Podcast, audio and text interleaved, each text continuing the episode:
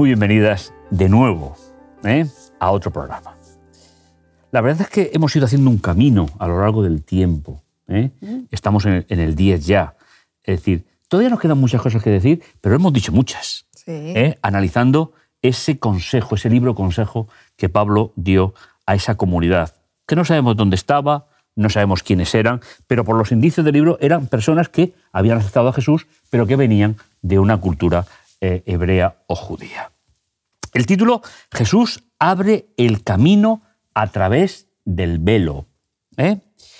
Y el versículo, el versículo que nos sirve como reflexión, 9.24. Porque no entró Cristo en el santuario hecho por mano de hombre, figura del verdadero, sino que en el cielo mismo para presentarse ahora por nosotros ante Dios. Si me permitís, un simple matiz de traducción. La palabra que se traduce aquí por figura también sirve, también se puede traducir del original, sirviendo como contraparte. Es decir, no entró Cristo en el santuario hecho por mano de hombre como contraparte del verdadero, sino que entró justamente en el verdadero. A mí me parece una sutileza al, utilizar esos términos porque nos ayudan a entender que ha habido dos realidades a lo largo de la historia. Primero, el templo de la primera alianza, o santuario mm, del desierto. Luego eso se convirtió en templo, pero seguía siendo lo mismo, desde Salomón hasta la deportación. Pero a partir de la muerte de Jesús, Jesús entró en un santuario. Y fijaos, simplemente me gustaría comentar otro pequeño matiz. Si cogéis o cogemos el capítulo 9, versículo 9, hay una palabra que también me gustaría traer a colación, porque me parece muy sugerente. ¿Cómo se suele traducir? Lo cual es símbolo para el tiempo presente. Sin embargo, el término original es parabolé, es parábola. Con lo cual nos da un matiz precioso. El de la tierra era una parábola del del cielo, al, estilo de Jesús. Jesús, ¿cuántas veces dijo el reino de los cielos es semejante a...? Pues con el santuario pasa exactamente lo mismo. El primero era una parábola del verdadero. Y así empezamos nuestro programa en el día de hoy. La ascensión de Jesús al cielo es fundamental para la teología de Hebreos. Lo más importante es que la ascensión de Jesús marca el momento en el que se establece la nueva alianza. La nueva alianza se establece exactamente con la resurrección, que brinda los medios necesarios para que podamos acercarnos a Dios con valentía a través de la fe. Es nuestro privilegio ahora acercarnos a Dios con confianza a través de Jesús y los méritos de su justicia. El primer apartado, Jesús ante el Padre. Pues aquí Pablo nos, nos hace una comparación eh, en Hebreos 12, del 18 al 21, y, y nos transporta de forma vivida además a ese momento en el que el pueblo de Israel se encuentra en el Sinaí y se le llama al encuentro con Dios, ¿no? Que al final era la promesa, ¿no? Yo os, he sacado de Egipto y os he traído a, mí. Hacia mí.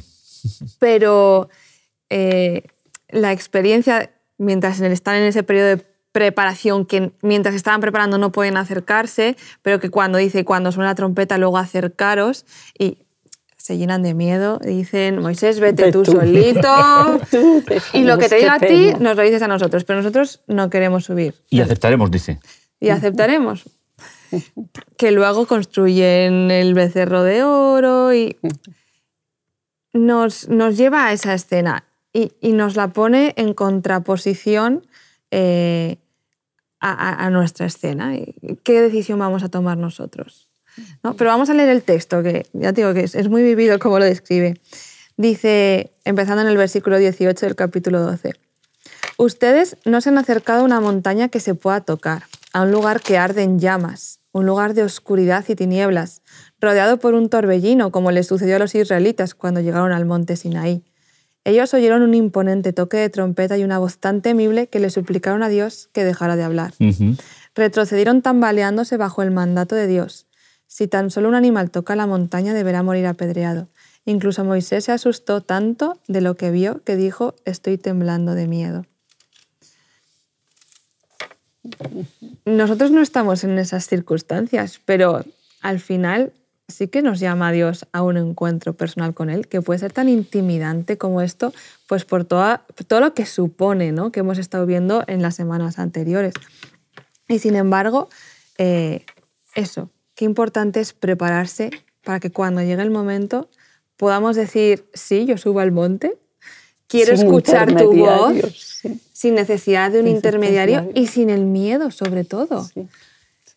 Que al final en la segunda venida, ¿cuántas personas pone la Biblia ¿no? que dirán que las rocas se echen sobre, nosotros, Que no queremos verlo. Eh, eso, la, la, importancia de la preparación, porque al final la reacción de los israelitas no era el plan de Dios. Dios quería encontrarse con ellos, pero ellos no estaban preparados para ese momento. Pero, pero fijaos qué, qué detalle tan impresionante. Por el tema de los paralelos que hemos hablado en un momento, comienza hablando por Moisés, con Moisés o de Moisés, y termina hablando de, Moisés. Pero ahora, de otro punto de vista, antes habla para hablar de el proyecto que Dios tiene, y aquí nos dice que la experiencia del Sinaí va a ser superada mejor que, como siempre estamos hablando, con el proyecto que Dios tiene para nosotros. Ha sido toda la tónica de toda la epístola, de toda la carta, de todo el sermón, como decíamos mm. al principio, ¿no? La superioridad. La superioridad. Así es. Pues cuando conocemos la bondad y el perdón de Dios, su misericordia y su compasión, no buscaremos esos intermediarios, sino que podremos acercarnos a través del velo, a través de ese velo que es el cuerpo de Cristo, y entraremos con confianza en su presencia porque tenemos a Cristo. Había necesidad de un velo. Un velo lo podemos entender como algo que cierra una entrada o como algo que te ofrece entrar en algún sitio. Mm, efectivamente. Entonces, lo podemos ver de dos maneras. En el primer tabernáculo, habían dos velos. Aquí cuando nos habla de velos, ¿nos podrías explicar un poco? Sí, pues mira, eh, eh, Pablo lo hace muy sutilmente, porque él utiliza una fórmula que era muy propia de la época y que tengo que reconocer que ha creado ciertos problemas a la hora de, sobre todo de la reforma hacia acá, de cómo interpretar. Pero fijaos, para mí hay una regla interna que aparece en el capítulo 9 y que creo que nos podría ayudar a entender la cuestión de los velos. Se encuentra en el 9, capítulo 9, versículo 3. Pablo utiliza la expresión segundo velo, con lo cual me tiene que hacer pensar, por una simple cronología interna, que cuando habla de velo, habla del primero. Es decir, la entrada a la tienda. Y cuando habla del segundo velo, sería pasar del lugar santo, al lugar santísimo. Creo que es un concepto de la crítica interna del libro que nos puede ayudar a situar. Es lógico. Jesús no entró al lugar santísimo cuando ascendió, sino entró mucho tiempo después. Pero empezó su obra en el lugar santo. Yo creo que eh, velo y segundo velo aclara bastante bien la, la idea de cómo Pablo lo utiliza en la carta. Así es.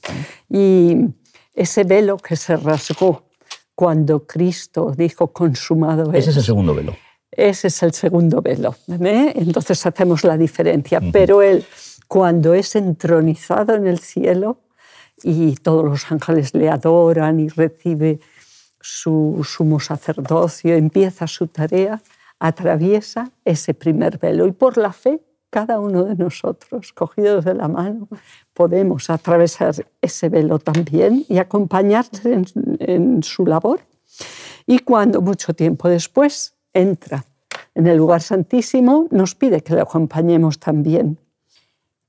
Mediante su encarnación Dios estaba con nosotros y hoy quiere estar también cercano a la mano me gustaría insistir en esto porque en el tiempo de Israel vagando por el desierto, Dios les dijo, hacerme en un santuario y yo habitaré entre ellos. Y puso allí la Shekinah, separado solo por un fino velo. Él quería estar cuanto más cerca de su pueblo. El pueblo no lo acabó de entender bien y pensó y se quedó satisfecho con que Dios estuviera en medio del campamento, pero Dios quería algo mejor. una intimidad mayor. Después, Él tomó la encarnación y vivió entre nosotros, buscando también el que fuera aceptado, el que lo recibiéramos, el que lo sintiéramos cercano. Y ahora, en estos momentos, tiene también otro llamado. Y yo ahora os quiero contar también otra historia, así un poco imaginada. Sorpréndenos. Imaginaos, imagínate, Naikari, que el día de los enamorados, un chico te dice, quiero cenar contigo. El que te digan quiero cenar no es una comida, es una cena. El que te diga contigo no es una cena de trabajo, que vendrán muchos compañeros, que vendrá mucha gente, no. Te dice primero cena, luego solo contigo y después añade en tu casa. Ahí hay una intimidad tremenda. Lo más normal es que digas, eso acaba enamorando, haciendo el amor, porque es una cosa íntima. Pues eso es exactamente lo que Jesús nos dice a cada uno de nosotros. Y aquí estoy a la puerta y llamo. Si alguno abre la puerta y quiere, entraré a Él, cenaré con Él y Él conmigo. O sea, esta intimidad que Dios busca, la buscó con el pueblo de Israel, la buscó durante su encarnación y ahora, en estos momentos hoy, la quiere con cada uno de nosotros. Siempre ha habido cierta reticencia o miedo y como nos lo presenta de forma insistente, significa que tenemos cierta prevención. Yo te diría, dile que sí. Dile que sí, que quieres cenar con él, que entre. Él no será de estos ghosting que dicen ahora, que luego desaparece y mucha intimidad y luego no será más de ti. No. Cristo no solo quiere cenar con cada uno de nosotros, sino que quiere permanecer, quiere iniciar esa relación íntima para continuarla.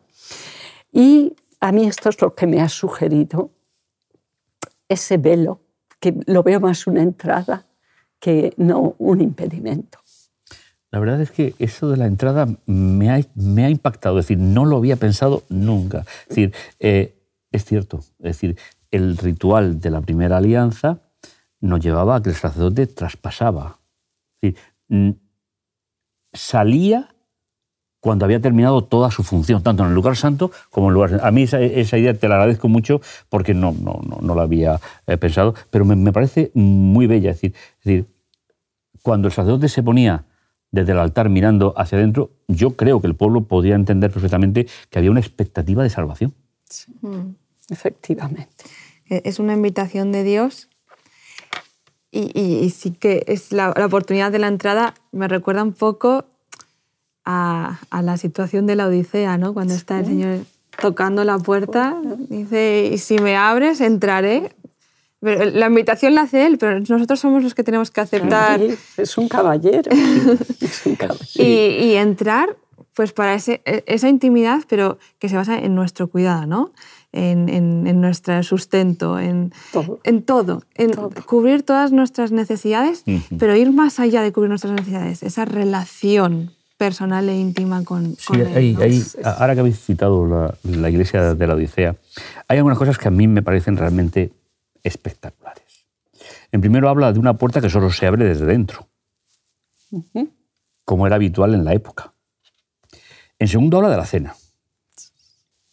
No estará anunciando, no lo voy a afirmar, no lo voy a afirmar porque no, pero no estará anunciando la cena de la boda del Cordero. Porque finalmente en la, Biblia la cena está relacionada con la Pascua. no estará anunciando en la iglesia de la Odisea que la siguiente cena es con la que abriremos la eternidad. Digo abriremos porque yo por la misericordia de Dios sé que voy a estar ahí, no por mí, pero, pero lo sé. Entonces, fijaos qué detalle más bonito. Ante la tibieza de ese periodo, se presenta un Jesús que propone una cita. Que da aldonazos en nuestra puerta. Pero puerta que se abre desde dentro. ¿Pero para qué? Para que salgamos e ir a la cena, a la, a la tercera gran Pascua de la historia. La primera, la de, la de Egipto, la segunda la muerte de Jesús y la tercera la que comienza la eternidad. No creo que estoy diciendo ninguna cosa No, que, no. que no pueda, eh, Es- eh, desde el punto de vista lógico. Es. Es decir, a mí me parece muy buena idea. Muy. Es decir, Jesús nos está llamando para qué? Para que nos preparemos para ir a la cena, a la última Pascua de la historia, la que celebraremos con los ángeles, con los mundos no caídos, con Moisés, es maravilloso. Siempre decir, busca es decir, cercanía. Es decir, fijaos qué detalle más bonito. La iglesia que se le dice que es una iglesia pecadora por la tibieza, que no es, que no es la infracción de un mandamiento, es la tibieza, es el Jesús resplandeciente. A mí esa idea me gusta mucho y me la imagino así, ¿eh? me, me la imagino como una invitación a no para entrar en nuestros errores, sino para sacarnos y llevarnos a la eternidad. A mí me parece un- una imagen que no estaría en contra de, la enseñanza bíblica de, de esa iglesia. Efectivamente. Me parece a mí. Sí, sí. Sí. Y, y Pablo va a continuar, o sea, Jesús no solo está con Dios detrás de ese velo invitándonos a la entrada, no, es que Jesús es el mismo camino, es el que abre ese velo. Y, y entonces la invitación cobra aún más insistencia, más fuerza y nosotros más seguridad para entrar, ¿no? Y si, si lo leemos es que lo expresa por sí solo en Hebreos 10, del 19 al 22, Dice, bueno, si lo quieres leer tú, Rosa Blanca. Vale. Así que, hermanos, tenemos libertad para entrar en el lugar, y aquí no digo qué lugar, Vale. ¿vale? Por la sangre de Jesucristo, por el camino nuevo y vivo que Él nos abrió a través del velo, esto es de su carne. También tenemos un gran sumo sacerdote sobre la casa de Dios. Acerquémonos pues confiadamente, con corazón sincero, en plena certidumbre de fe, y purificados los corazones de mala conciencia y lavados los cuerpos con agua pura. Mantengamos firmes, sin fluctuar, la profesión de nuestra esperanza, porque fiel es el que prometió. Y considerémonos unos a otros para estimularnos al amor y a las buenas obras, no dejando de congregarnos como algunos tienen por costumbre, sino exhortándonos y tanto más cuando veis que aquel día se acerca. Es, es un trabajo de equipo al final. Y, y- y, bueno, la mayor parte del trabajo la hace Jesús, pero nos invita a ir hacia y cruzar, pero juntos, Juntos. Ay- ayudándonos, animándonos unos a otros, sin olvidarnos del que corre Sí. la carrera con nos- a nuestro lado. A mí me gustaría, Rosa Rosa Blanca, ese silencio que has hecho, Pablo lo, lo responde. Sí, Aquí. vamos ahí. Fijaos. Dice, así que hermanos, teniendo confianza en entrar dónde. Es verdad que la, la inmensa mayoría de traducciones de la Reforma dicen lugar santísimo, pero Pablo nos dice que por medio del velo, no del segundo velo. Es decir, que ese silencio que tú has hecho, eh, Pablo lo responde perfectamente. Jesús, a través de su resurrección y su ascensión, proyecta nuestro pecado hacia el lugar santo, Sí. no al santísimo. Como, como está. Entonces, es verdad que has hecho el, el silencio, pero de nuevo eh, necesitamos una pequeña corrección de traducción. El término que se utiliza no es el término santo de los santos, sino el término santo. Y lo corrobora precisamente con la palabra velo. Si hubiese puesto segundo velo, sí estaríamos hablando del lugar santísimo, con lo cual el, Correcto. el- el silencio está, En- eh, está explicado por, por en Pablo. mi traducción pone santísimo, Sí, no, sí, sí. pero yo sé que no, es- no estaba, no es una buena traducción No, por todo lo que porque Pablo tú eh, has eh, explicado. en ese capítulo muy bien. 9 él llama santo Sa- de los santos a lo que está detrás del segundo velo, Velo. Que es el, que es el término puramente eh, hebreo. La Sí, versión del 77 pilla el detalle y sí que pone lugar santo. Sí, sí, sí, sí. Ujú. Muy Bueno, pues básicamente eso, que Jesús va por delante nuestro. Ujú. Y es el camino y es el que dirige también el caminar. Sí. Por eso, y si me permites pues, dar un pequeño comentario, dice lo mismo ocurre con la nueva alianza, ¿eh? haciendo referencia a esta idea. La nueva alianza también implica la instauración del ministerio sacerdotal de Jesús en nuestro favor.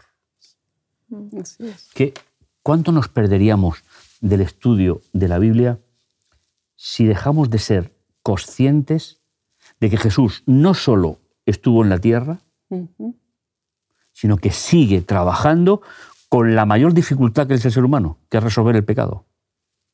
Esa es la mayor necesidad de cada uno de nosotros.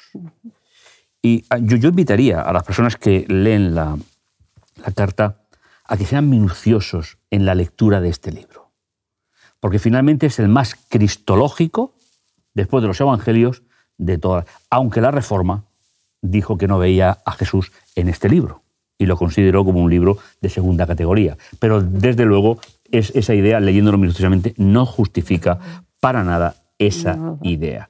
¿eh? Es decir, Jesús atravesó. ¿Cómo? Resucitó. Resucitó con un cuerpo. Glorificado, pero con un cuerpo. Y es el paso que permite que nosotros entremos por la fe al santuario. Al igual que los israelitas, que ellos no entraban. Ellos lo veían desde fuera, desde fuera. pero sentían que lo que estaba haciendo el sacerdote y el sumo sacerdote una vez al año era por ellos y era para ellos. Y esa es la gran idea que nosotros deberíamos de plantear en nuestra vida. Sí, hablando un poco de, Hebreos como libro cristológico, yo lo veo así, ¿no? Por ejemplo, a quien le gusta el ajedrez. Una cosa es jugar al ajedrez y tener la partida delante y ver la partida. Y a lo mejor los evangelios son eso, es la partida del ajedrez. Ves a Jesús en la tierra actuando. Pero Hebreos es como el libro que explica las estrategias del ajedrez y todas esas jugadas que ya estaban diseñadas y que se jugaron. Sí, y, además hay una, hay una regla bíblica que para mí es muy importante, y es cuando se habla de un contexto profético, por ejemplo, sí que cabe hacer una interpretación del texto, pero cuando se habla de una, de una lectura literal, no caben las figuras. Entonces, eh, no es lo mismo leer un libro de profecía, donde los símbolos representan realidades posteriores, de un libro como Hebreos, que está tratando una situación personal, particular, de un, de un grupo de, creyentes y que creen en el santuario de la primera alianza y que para ellos, si, si el libro fuese simbólico, se lo tenía que haber explicado, porque si no, no lo habrían entendido. ¿Eh? Es un poco esa contextualización. Entonces yo, yo invitaría ¿eh? a todas las personas que, que, puedan leer este libro, ahora o en otro momento, que, que no espiritualicen el sentido del texto. Estamos hablando de una realidad. ¿eh? Y un texto que a mí se me viene ahora a, a, la memoria es cuando el Señor le muestra a Moisés en el monte la construcción del primer santuario, según el modelo que, yo te, he mostrado en el monte. Es decir, el santuario celestial es más viejo que el, terrenal. Y eso es lo que finalmente, cerrando, ¿eh? también con la figura de Moisés, como hemos visto, cerrando esa trayectoria. No deberíamos de espiritualizar ni las cortinas ni los lugares, ¿eh? sino que simplemente disfrutar. Y finalmente, ellos verán su rostro. No me voy a atrever a leer del 22 al 24, pero sí quiero extraer alguna cosa que me, me parece importante, y es la superioridad. Fijaos, en el capítulo 12, versículo 22, nos dice lo siguiente. Si, si queréis leerlo, yo os lo agradezco. Después de decir que de mencionar a Moisés, ¿eh? ¿qué dice el versículo 22? Sino que os habéis acercado al monte de Sión, a la ciudad del Dios vivo, la Jerusalén celestial, a la asamblea festiva de miradas de ángeles. Es decir, del Sinaí a la Nueva Jerusalén. Al, monte de Dios. ¿Veis? Otra nueva superioridad en el libro. Está plagado desde la primera página hasta la última. Es decir, a nosotros no nos espera una segunda imagen del Sinaí. Eso cumplió su función. A nosotros nos, nos espera el monte de Dios. Me parece muy, muy importante. Pablo dice, por tanto, teniendo un gran sumo sacerdote que traspasó los cielos. Acerquémonos, pues, confiadamente. Creo que la palabra confiadamente es la clave de este versículo. ¿Cómo nos acercamos a Dios? ¿Con nuestra propia mochila? Que a veces lo hacemos. ¿Con nuestro concepto de perdón? Medieval, transitorio, oscuro. o nos acercamos con la grandeza del monte de Sion. El Sinaí fue complicado, pero cuando Dios lo hizo yo entiendo en mi falta de conocimiento que lo hizo así porque no había otra forma para hacerlo. Y que Dios ya calculaba la respuesta del pueblo. Pero ¿cómo finalizamos la trayectoria? Con el monte de Dios. Hemos superado la etapa también del Sinaí. Y gracias a eso, ¿qué nos espera? Un cielo nuevo, una nueva tierra. Porque de lo primero no habrá más ya no habrá más memoria. El propósito de Dios se cumplirá no solo en Jesús, sino también en nosotros. Así es. Yo creo en esto. Y además me gusta decirlo, yo creo en la venida de Jesús. Yo creo en su ministerio. Amén. Sin eso mi vida no tendría sentido. Concluimos. La ascensión de Cristo al cielo fue la señal que sus, sus seguidores iban a recibir la bendición prometida. Habían de esperar antes de empezar a hacer su obra. Cristo entró por los portales celestiales, fue entronizado en medio de la adoración de los ángeles. Tres frases para finalizar el programa de hoy. ¿Quién empieza? Pues yo misma. el cielo está abierto y por cielo me refiero a una vida eterna al lado de Jesús y la invitación está hecha. Pues mm, se parece mucho. Tenemos libertad para entrar en el santuario. Y finalmente, esa entrada es Jesús, el Hijo de Dios, el gran protagonista de el libro que estamos leyendo. Bueno, pues oye, encantado hemos llegado al final. Toca despedirnos. ¿eh? Muchísimas gracias por estar en el programa de hoy. Ha sido un placer como siempre. Y si no os importa, nos vemos en el siguiente programa, porque habrá que terminar la serie, ¿de acuerdo? Ahí Nos- estaremos. Nos encontramos. Hasta la Hasta el semana próximo que programa. viene. Hasta el próximo. Te invitamos a tener una experiencia más allá del sábado, convirtiendo tu unidad de acción en una iglesia hogar en donde la Biblia, la oración intercesora, la fraternidad y la testificación sea vuestro estilo de vida. Así experimentaremos un poder renovador en la iglesia y en el cumplimiento de la misión. Suscríbete a nuestro canal de Hot Media para no perderte ninguna escuela sabática viva. Que Dios te bendiga.